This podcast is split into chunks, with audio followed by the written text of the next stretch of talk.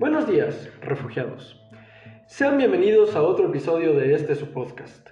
Soy su anfitrión, Salvador Gómez Arceo, y hoy vamos a hablar de uno de los autores más grandes de ciencia ficción que han existido, y en lo personal, uno de mis favoritos, Philip K. Dick. Por si no fuera obvio, tengo que mencionar que para este episodio hay una alerta de spoiler para todas las historias de las que vamos a hablar. Digo, claro, creo que para todos los episodios del podcast aplica lo mismo.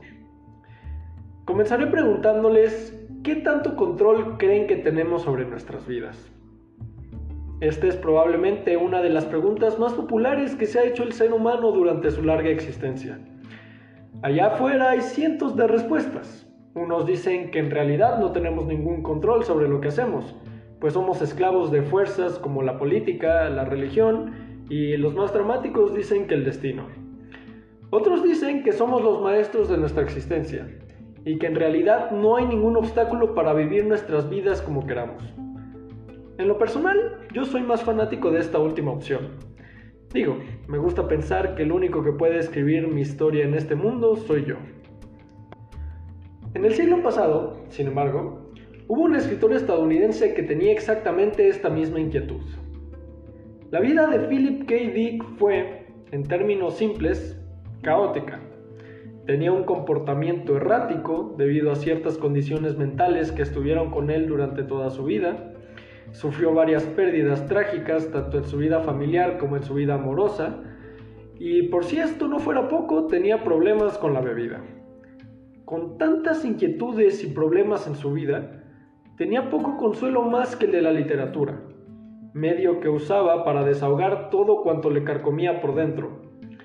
Hoy por hoy, al igual que sucede lamentablemente con muchos escritores, su nombre no es muy popular dentro de nuestra cultura, no está presente en nuestras conversaciones.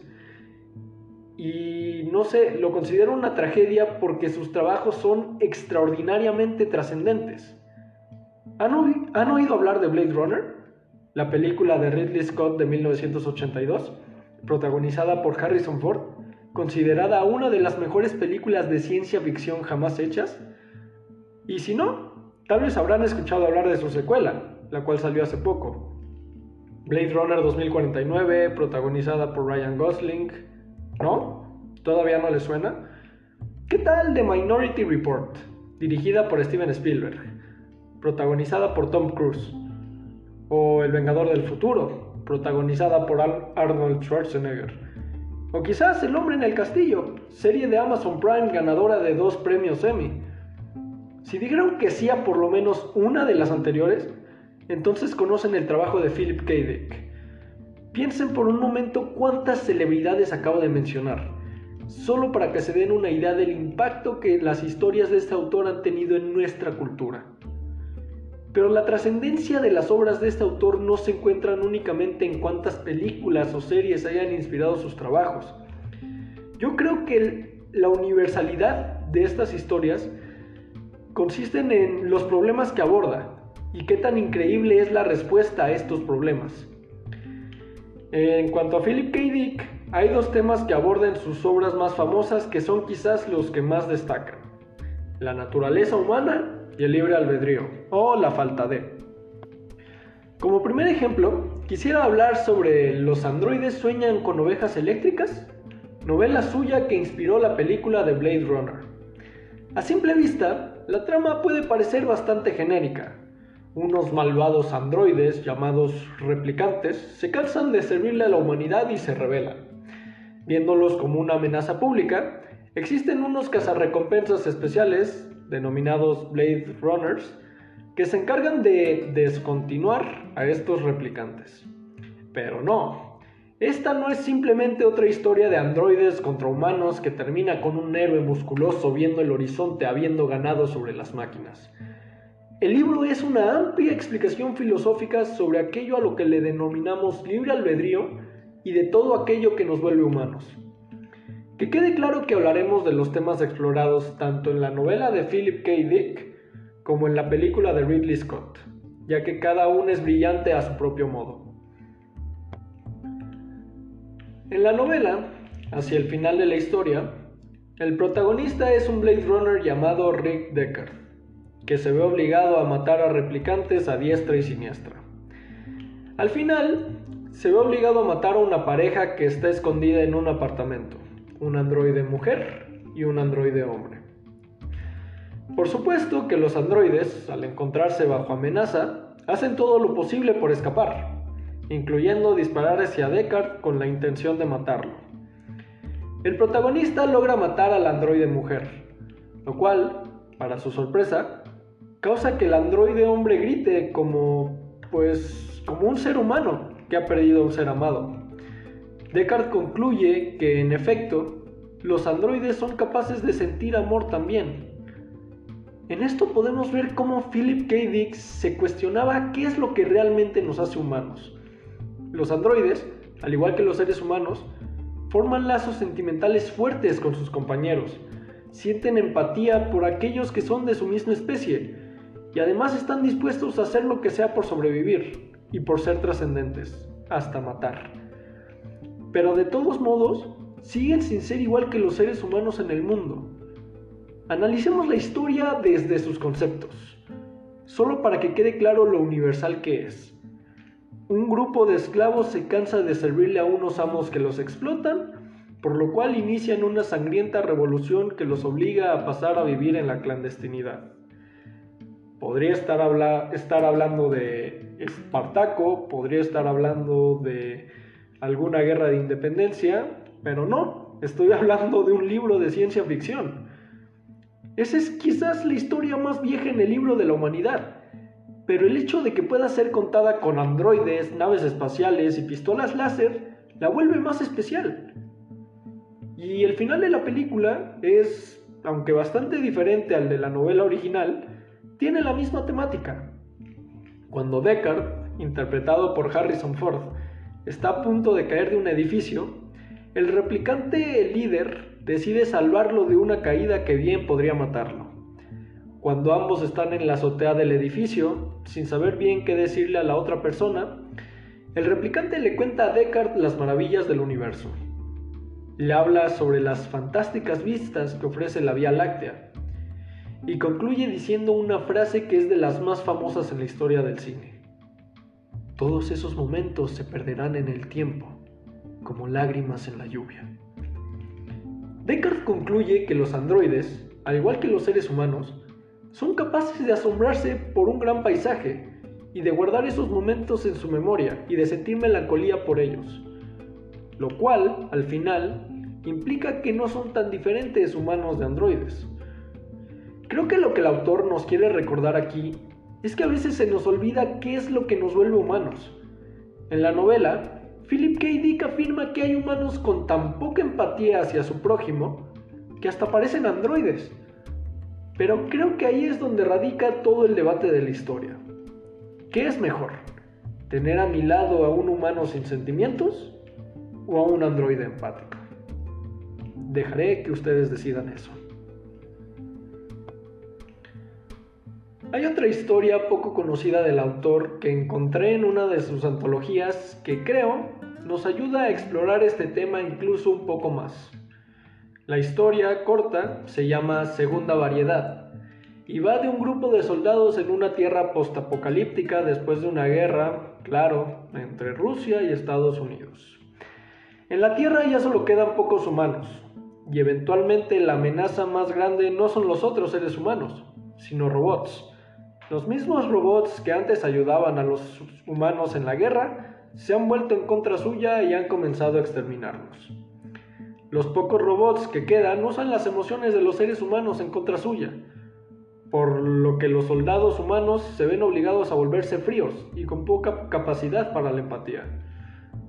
Al final de la historia, un soldado se da cuenta de que una de sus compañeras sobrevivientes era en realidad un robot cuya misión es matar a los altos mandos de su ejército.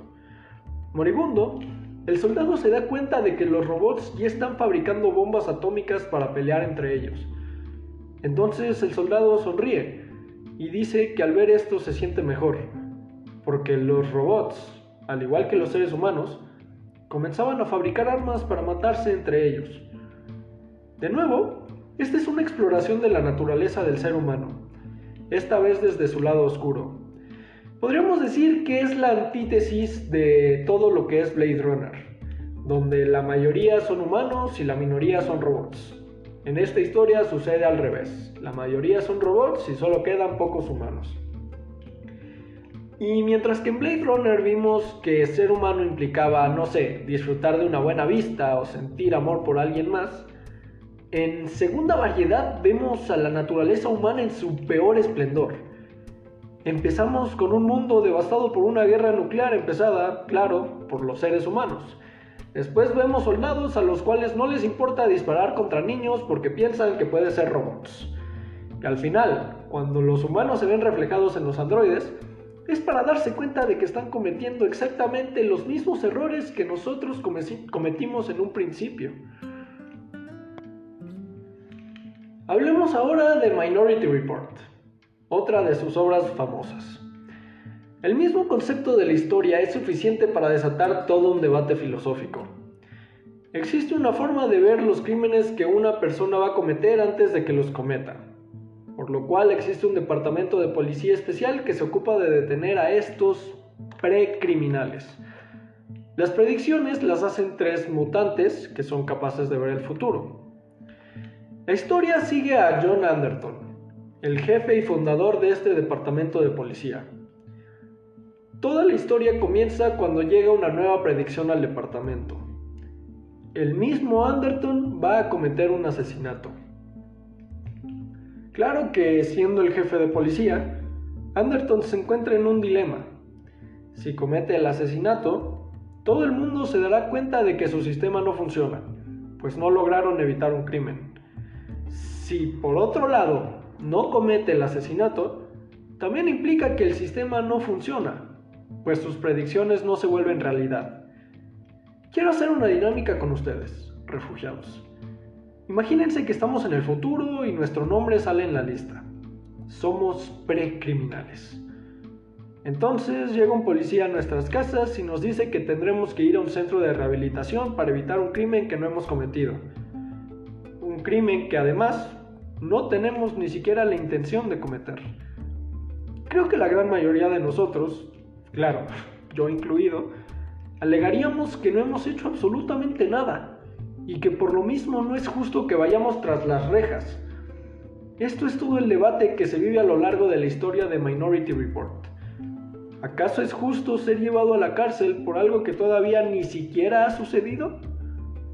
En la misma historia, Philip K. Dick también aprovecha a criticar las personas que ocupan los puestos de poder en la sociedad. Pues si la lista hubiera acusado a cualquier persona de cometer un crimen, entonces sería justo que fuera a la cárcel, porque es un peligro para su prójimo. Pero, como el acusado es el jefe de policía, entonces no es justo que vaya a la cárcel, porque él jamás lo haría. Al final de la historia, Anderton no tiene más remedio que asesinar a la persona que los mutantes predijeron que iba a asesinar. Pero no lo hace tanto porque quiere, sino porque sabe que si no lo hace, la gente perderá credibilidad en su departamento. Y entonces no podrán detener otros crímenes. Aquí nos damos cuenta de que Anderton en realidad nunca tuvo control sobre sus decisiones, porque aunque no quería matar a nadie, el destino le obligó a hacerlo esto se refleja mucho en otros trabajos de Philip K. Dick, la opinión de que el ser humano en realidad no tiene ningún control sobre lo que quiere o no quiere hacer, porque hay fuerzas más allá de nuestra comprensión que nos obligan a reaccionar de otra manera. Hablemos otra vez de Blade Runner.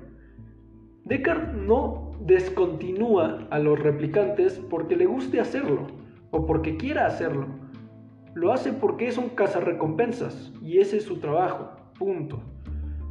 Los replicantes, que solo quieren vivir como otros seres humanos, no pueden hacerlo, porque la gente no quiere verlos así.